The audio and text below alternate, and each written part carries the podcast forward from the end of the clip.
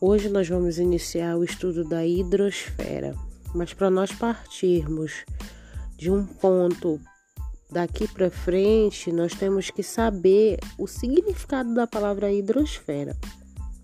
Hidro significa água.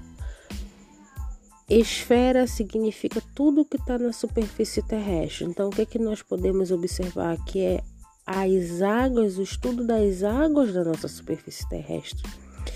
A hidrosfera é a camada formada por água. Toda a camada formada por água. Essa água ela pode estar em estado sólido, estado líquido, estado gasoso.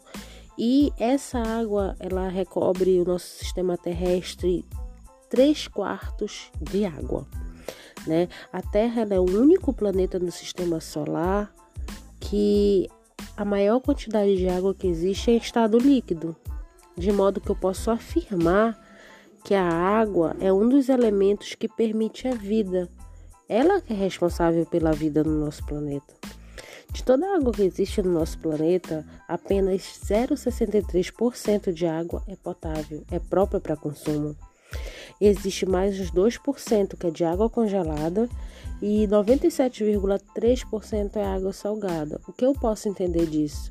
Que a maioria da água não é própria para o consumo, porque é água salgada. Né? E encontramos água nos oceanos e mares, calotas polares, é, nos rios, lagos, lagoas, na atmosfera, sim, na atmosfera em formato de nuvens, nuvens é água, né? Que mais lá na frente nós vamos entender todo esse processo. E no nosso organismo, nós sabemos que nosso corpo é composto de 70% de água. Né? O território brasileiro ele é banhado de um grande número de rios, muitos rios.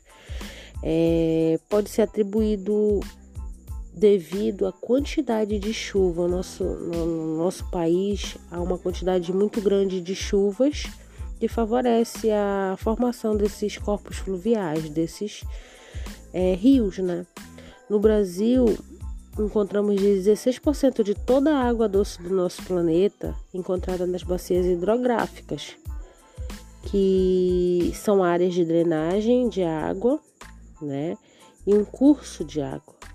O Brasil é o país com grande potencial hídrico, grande potencial de água, pois além de apresentar rios com grande extensão, largura, profundidade, possui uma ampla rede hidrográfica, que será assunto das nossas próximas aulas, todas as bacias hidrográficas.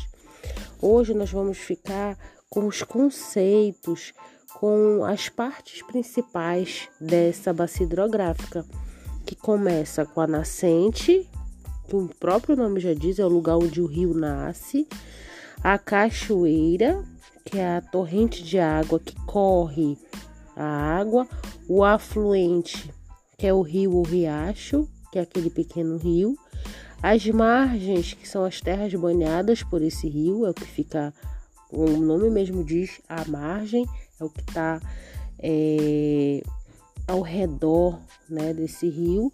O leito, que é o lugar por onde correm essas águas, é a dire... vamos dizer assim, que é a direção desse rio. E a foz é o lugar onde esse rio ele despeja, ele finaliza. Né? Então temos que ter em mente que o rio ele possui partes principais, né? E os rios em determinados locais diferentes, eles têm um comportamento diferenciado de acordo com o relevo que se encontram. Né? Todo rio não vai se comportar da mesma forma. Se o rio tiver é, com planícies ou planaltos, eles vão se comportar de formas diferentes de acordo com o espaço que ocupa. Por exemplo, os rios das planícies eles correm é, em locais baixos e planos ou seja, ele vai facilitar a navegação. Já os rios que estão no Planalto, eles ocorrem em elevações irregulares, né, de terra, por isso não são facilmente navegáveis. Lá o, a navegação não tem um, um, um resultado favorável.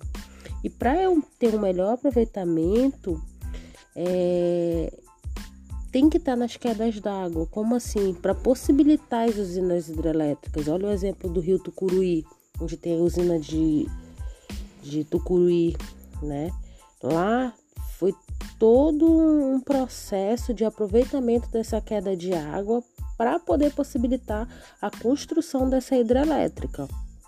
E a maior parte dos rios brasileiros, eles têm nascente em serras e planaltos mais elevados devido ao nosso relevo.